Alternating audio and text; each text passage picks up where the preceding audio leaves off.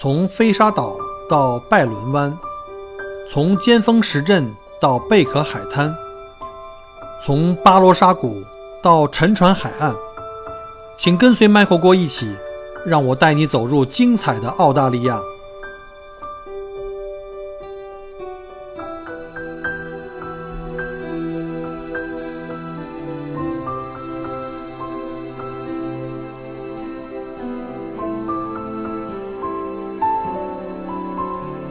各位亲爱的听友，大家好，欢迎再次收听麦果果聊澳洲。今天呢是二零一九年的九月八号，现在是九点十七分墨尔本时间。呃，刚刚忙完了一个星期的包车的任务，就是做了一个星期的这个团，刚刚休息两天啊，这个周末又赶上墨尔本这个风雨交加，然后刚刚把这团啊送到了悉尼啊，正在悉尼这样玩呢。然后礼拜一又开始一整周啊，连续五天的包车。所以呢，我怕到时候星期五呢来不及录节目，今天呢就赶紧来给大家录一期节目，星期五可以准时上线。那今天我们跟大家讲什么内容呢？今天想跟大家来介绍一下澳大利亚第一站。什么叫澳大利亚第一站呢？我们先来看一下啊，如果我们在网上搜索各种有关澳大利亚的图片啊，我们会发现很多这种代表澳大利亚的地标式的一些景点啊或建筑。首先就是像什么大堡礁啊、大洋路啊，还有像乌鲁鲁，就是我们中间那块大红石头。那作为城市的地标呢，如果您搜搜索的是这个悉尼，那一般会看到各种美轮美奂、仪态万千的悉尼歌剧院啊、海港大桥啊。那如果是墨尔本的话呢，我猜你最常见到的一定是那个古色古香的弗林德斯大街火车站。所以呢，今天来借这个机会啊，给大家讲一下。这个号称澳大利亚第一站的弗林德斯大街火车站，弗林德斯呃弗林德斯大街火车站呢是于一八五四年九月十二号开放啊。你看我挑的时间也都比较巧啊，今天是九月八号啊，再过四天就是它的这个开放的这个纪念日了。它是于一八五四年九月十二日开放，是澳大利亚所有城市中建造的第一个火车站。所以呢，弗林德斯大街火车站呢是澳大利亚最古老的火车站，澳大利亚的第一辆蒸汽火车就是从这儿驶出的啊！大家一定要记住，一八五四年，当时弗林德斯大街火车站被称为墨尔本的总站，叫墨尔叫 Melbourne Terminus，这是澳大利亚的第一个蒸汽火车站。墨尔本的地位呢，在澳洲啊一直都是叫千年老二哈，大家知道哈，因为最早的这个殖民登陆点呢是在悉尼。啊，所以呢，澳洲的很多最早的各种职称啊，都被这个悉尼抢走了。所以呢，这个澳洲第一火车站是非常让墨尔本人自豪的。当年成千上万的人聚集在火车站，并沿着这轨道啊往这个桑德里奇走，就是现在的这个墨尔本港啊，场面特别的热烈。啊，火车站这个站前广场啊，这个是斯万森大街的尽头，车站的每个站台都有坡道，方便这个。货物的运输，并修建了地下通道，以取代这个伊丽莎白街入口的这个旧的人行天桥。我相信很多跟小郭的团啊，呃，去这个联邦广场啊，还有王子桥，还有这个呃圣保罗大厦去玩的这个圣保罗大呃这个教堂去玩的这个客人客人们，可能会有对这个联邦广场和呃弗伦斯大街火车站有印象啊。但是呢，那个时候的最早的那个火车站呢，跟现在是完全不一样的。弗林纳斯火车站呢，呃，开放之后呢，有另外两个城市车站也相继开放，一个是 Princess Pray Bridge，就是那个呃王子桥，还有就是这个叫 Spencer Street 火车站，也相继于1859年开通。虽然两个车站距离这个弗林德斯大街火车站非常的近啊，不是很远，但是把它们连接起来花费了数年的时间。然后呢，在19世纪的80年代后期，弗林德斯火车站。前往这个墨尔本港啊，San q u i l a 线路的开通，还有从王子桥站呢出发前往这 Brighton Beach 啊，还有 Halton 的这火车也开通，还有南十字星火车站啊，以前叫做 Spencer 大街火车站，前往这个 Williamstown，还有 G G Long，还有像 Ballarat，还有像这个伍登格和这个呃凯尼顿。还有像这个桑德赫斯特，这个桑德赫斯特以前叫这个旧名字哈，现在称为改名叫做 Bendigo 啊，就是现在我们在维多利亚西部的一个城市叫 Bendigo。还有像什么伊丘卡和这个沃东嘎的火车站呢，也都陆陆续续的通车了，便形成了更加广阔便利的这个火车交通网络。最早期的弗林德斯火车站不是我们现在能看到这个样子哈。我们现在看到这个样子，实际上是这个一个绿色的青铜屋顶的建筑呢，是在这个一九一零年呃扩建的一个新火车站的一个这个样子。在一八八八年十二月的时候啊，这个火车站开始扩建啊，当时呢只有两条这个轨道的高架桥。高架桥开通以后的几年呢，由于这个运力的增加，弗林斯大街火车站的这个扩建就成呃成为一种必然。因为使用火车的客流量啊不断增加，原先的车站已经不堪重负了，所以呢，在一八八九年，铁路专员安排了一个新的车站设计竞赛。当时有两个人哈，一个是 J.W. Fawcett，还有一个叫 H.P.C. Ashworth，他们两个的联合设计呢，获得了一等奖。啊，他们的奖金当时为五百万英镑啊，五百万英镑在那个时候已经相当相当的值钱了。初步准备工作呢，是于这个一九零一年开始啊，并于这个一九零五年九月二十五号正式的签署了合同，并开始建造这个车站大楼。该大楼啊是在一九一零年完工啊，建造费用呢，当时总共花费了五十一万四千英镑啊，相当的值钱。因为那个时候澳大利亚是英国的。呃，这个殖民地哈是有这个全部用英国的这个货币，所以我们就在用英镑。在联邦火车站，呃，联邦广场建成之前啊，这个弗林德斯大街火车站呢是墨尔本最受欢迎的聚会场所。以前我常跟我的这个呃客人们介绍一句话，就是我们墨尔本人的一句土语，叫做“不见不散”。我们知道，在英文里面呢，“不见不散”的是。Be there or be square，但实际上呢，在墨尔本我们有一句自己的土语，就叫做 Meet me under the clocks。呃，Meet me under the clocks 的意思就是我们在大钟下见面，就是指在联邦啊广场的那个弗林德斯大街火车站，在那大门口有好几大钟，在大钟下面的那个台阶上聚会。这是当年最常用的一个约会的语言哈。车站的主入口的那个钟表是原始车站设计的一部分。也就是最初一在一八五四年火车站就有这些钟表，在之后的反复的这个翻新呢翻建之后，也一直沿用至今，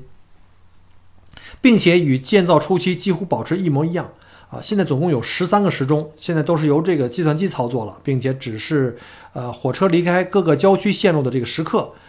呃，当年啊，这个墨尔本政府曾经尝试着用这个视频屏幕啊来替换它们，因为觉得这个更加。高科技一点啊，然后显示的信息更多一点，但是呢，遭到了墨尔本市民们的强烈的抗议，因此他们就一直保留至今。这些时钟最早一段时间啊，是由这个铁路车站的这个官员手动操作，他们的任务呢，就是在全天的八小时以内，要平均大概变更九百次，就告诉你们每一个站某一个站台前往某一个方向的车是几点钟开车，这个要反复的在更新啊，因为不有每天有很多车车次。那现在呢，则简单了哈，是由计算机来操作它们来自动运行。所以呢，一直到现在呢，“Mimi under the clocks” 都是我们墨尔本人的一个特别的一个约会的一个用语啊。那你知道这些受欢迎的约会的大钟下面那些台阶也是加热过的吗？呃，前维多利亚时代的这个建筑林业采矿和能源联盟秘书的这个 Martin Kingham 曾经透露过哈，当他们在八十年代后期。对火车站进行翻新的时候，当时的建造商啊，这承包商就将这个加热装置装入了台阶的下面。这样的话呢，就使得在寒冷的这个呃冬天的寒风里面，在那坐着等着他的恋恋人的那些约会的人们就不会被冻得感冒了。你说这个墨尔本是不是一个有温度的城市啊？我就更加喜欢我的这个，就是我所代言的这个城市啊，墨尔本。所以大家如果有兴趣的话，可以去试一下啊。多年来，墨尔本的这个弗林德斯大街火车站呢，已经成为墨尔本的标志性的一个地标建筑，成为维多利亚州首府的象征。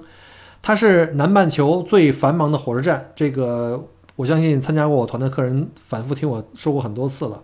每天呢，有超过一千五百列火车和大约十一万的通勤者从这里进进出出。曾经在一九二六年的时候啊，弗林泽斯大街火车站是世界上最繁忙的客运站。它超越了这个巴黎的这个 Gare Saint Lazare 的这个火车站，以及纽约的 Grand Central Station 和伦敦的这个利物浦大街 Station 啊，这个大家都知道哈，这几个最繁忙的火车站，当时在一九二六年的时候是墨尔本最忙的。那一九二二年的一月十一日，阿克斯报曾经报道哈，弗林德斯火车站这个总站一天内有二十多万的这个乘客通过，在在当时的这个整个澳大利亚人口和这个维多利亚州人口还没有现在远远没有现在这么多的时候，有二十万的乘客通过也是相当相当的多了。那弗林德斯火车站拥有独特的外观跟这个绿色铜制的圆顶，它是墨尔本的一个城市的标志了。但是呢，大家知道吗？有一种这个广泛的传言，在坊间有一个传言啊，这个是没经过这个呃官方确认的，就是当年在扩建这个火车站的时候啊，当时有两个城市的火车站正在同时在伦敦的设计师的办公室里在进行设计，一个呢就是呃墨尔本的这个弗林德斯大街火车站，还有一个呢是印度的孟买火车站，因为当时的印度也是英联邦的这个殖民地哈。但是呢，因为这个设计师一疏忽，就把这两个图纸啊搞混了，所以呢，现在呢我们在墨尔本看到的话呢，应该是实实际上是给孟买设计的火车站。那原来的设计的这个弗林斯大街火车站呢，就被搬到了孟买啊。虽然没有实际的证据或官方的这个说法支持这个这一个坊间传闻啊，但是这个圆顶的建筑看起来确实是与周遭的这些啊这个维多利亚式建筑呢有一点不一样，这个是有一点异域的风情啊。这个不是典型的维多利亚式风风格，也不是什么联邦式的，我们就不管这个谣传是不是真的还是假的，反正这个弗林斯火车站的建筑风格也是呃现在被人们所广泛接受跟肯定的。呃，现在这个巴西圣保罗的这个卢茨车站呢，它的设计灵感来也是来自于这个弗林德斯大街的火车站。呃，我们来下面讲一下这个弗林德斯火车站的一个结构啊，它是一个三层的建筑啊，一层呢主要就是车站啊，登车的这个车站和商铺。那么上面两层是做什么用的呢？在火车站的上方有一个废弃的宴会厅，这个曾经的这个大宴会厅啊，位于三楼，曾经在这里啊会举办各种的舞蹈班呐、舞厅的比赛，还有音乐会，可以容纳四百多人。在第二次世界大战的时候呢，还在这里为盟军的军人举办过舞会。在五十年代到六十年代期间，它是墨尔本最受欢迎的舞厅之一。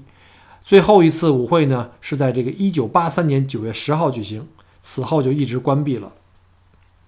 宴会厅的隔壁啊，是一个废弃的健身房，曾经被车站的男性员工们广泛使用，并配有什么拳击台呀、台球室啊。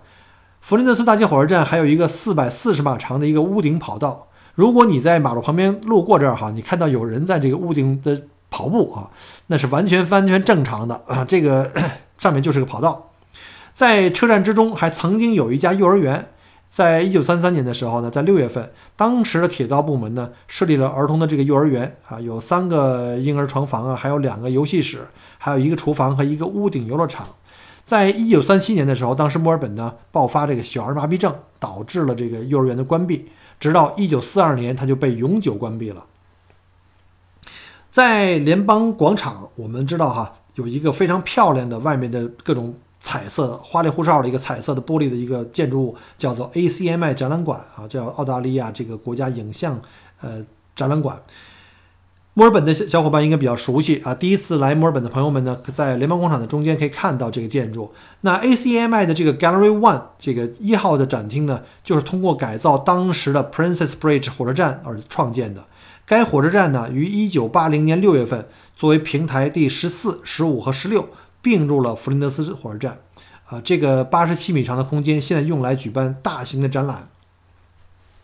弗林德斯街的火车站呢，也曾经在电影屏幕上、各种文艺作品上出现过，包括像《Squeaky Taylor》，那是在一九八二年拍摄的电影，以及这个一九五九年拍了另外一部叫《On the Beach》，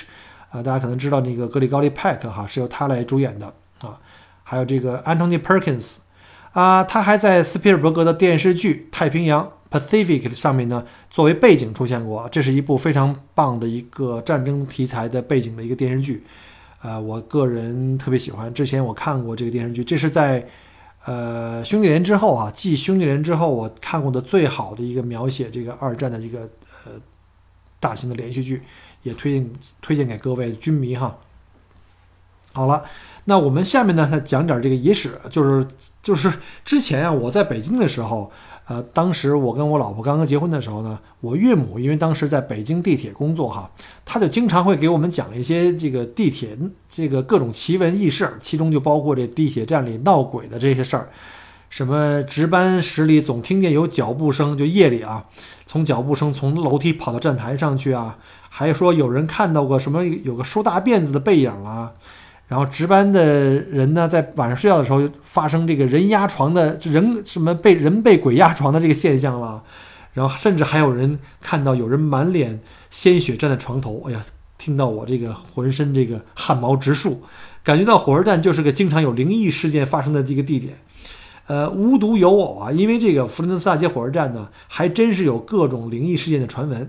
据报道，有通勤者啊看到在十号站台上曾经有一名。手持渔具的一个男子，哈，看起来有点像迷失方向了。他凝视着亚拉河的方向，然后就逐渐消失在空气中。然后呢，同时呢，也有多个目击者说看过同样的一个人，啊，这个就同样的鬼魂被不同的这个目击者遭遇过，啊，他被当地人称为叫 George，叫乔治。这听起来有点 点名指姓的，我觉得听起来非常的毛骨悚然。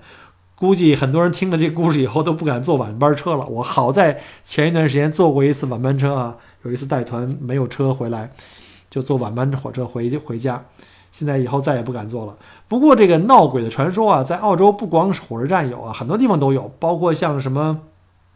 澳洲有很多古老的监狱遗址啊，像墨尔本的那个墨尔本旧监狱啊，还有像塔斯马尼亚岛的那个旧监狱啊。还有像全澳各个城市有一些 quarantine 隔离区啊，就当时最早的这个移民登陆站的隔离区，这些遗址啊都有很多闹鬼的传说，甚至呢很多这种地点呢，最后呢会被借用，呃借用这些噱头搞一些呃夏夜哈，搞一些晚上的一些试胆活动，比如说一些探险之旅啊，然后讲一些鬼故事啊，比如像悉尼的那个 quarantine 隔离区，还有塔斯马尼亚岛的那个亚瑟港。都有这种项目项目，如果有各位哈在悉尼或者在塔岛参加这种夜游活动的话哈，大家有如果胆量够大的话，可以去玩一下。反正我是胆儿小啊，不敢试。好了，这扯得有点远了，怎么从火车站聊到了这个装神弄鬼上去了呢？哈，今天呢，我们就是把这个澳洲的第一站弗林德斯大街火车站呢的前世今生给大家分享一下，希望您能够喜欢。啊，在这期节目结束之前啊，我想分享一点我的一个突发奇想。呃，为什么叫突发奇想呢？因为之前啊，我的一个听友小周哈，就给了我一段这个语音。当时我以为他给我留言，结果我一听是他们家的这个小朋友他的儿子，呃，把我的这个节目的片头的片花，我的那个台词给念了一遍，或者说背了一遍啊，背得非常好，一字不差。我觉得，哎呀，孩子声音特别的天真可爱，我觉得特别。像天籁之音，我当时突然间突发奇想，我就想，我每天我每周录节目，然后发节目，呃，我的很多听友呢，在听我节目的时候呢，天天在听同样的一个老男人在前面在讲这个片头，然后呢还有片尾，年年在听我同一个声音，会不会有点烦？所以呢，我突然间突发奇想，就是想各位听友如果有兴趣啊，我特别欢迎大家能够给我录下来你们认为更好听的。这个片头或片尾，啊，如果你不方便去做这个音乐的编辑和合成呢，就可以用手机啊，在安静的时候呢，给录一段这个片头或片尾曲，就片尾的这个台词或片头的台词，然后发给我，通过这个加我的微信，然后直接发给我。呃，当然不是说直接发微信语音给我啊，而是作为一个用这个手机可以用这个录音软件的录一段这个 MP3 的音频，把这音频作为一个文件呢，从这个微信发给我。那如果您也比较熟悉电脑操作，也知道如何去编辑这个加背景音乐的话，您愿意的话，也可以给自己的这个片头词或片尾词呢加一段这个背景音乐，变成一个完整的片花。这样的话呢，您寄给我的话呢，呃如果没有什么大的问题啊，只要不影响这个喜马拉雅的这些播放的要求，我会在以后的节目里呢来插播我们的听友的制作的这个片头曲和片尾曲。包括这个词的内容哈，你可以自己去设计，然后呢，也可以放一些自己喜欢的音乐啊。但是我建议不宜太长哈，建议在这个十五到二十秒这个范围。另外呢，就是如果您觉得我可能想不出来更好的台词儿，您也可以用我现有的台词儿，用您的声音啊，用您的嗓音帮我录下来。背景音乐的话，您可以放自己喜欢的。或者是说，如果您还想放我现在用的这个音乐的话，您也可以直接把你的这个声音原声发给我，把这个声音原呃文件，然后我进行后期呢进行编辑整理，然后呢以后希望在新的节目里面呢每次都有，每一期都有新的声音，有我的听友的支持和鼓励，Michael 郭这个节目的 Michael 郭聊欧洲的一个节目啊，认可我的听友的声音，能够在前台呢，能放给更多人的呃听友来听。好吧，谢谢各位的支持，大家不用害羞啊！我这个特别的希望能够听到不同的声音，然后呢，麻烦你们在节目之后，如果有兴趣的话，可以加我的个人的微信啊，我的微信会在这个节目里面去呃写出来，然后加我的微信，然后呢，把你录好的节目呢，呃，录好的声音发给我，然后把你声音呢编辑到我的以后未来几期的节目里面去。那我先谢谢各位了，呃，顺祝呢各位晚安啊，周末快乐，我们下期再见，拜拜。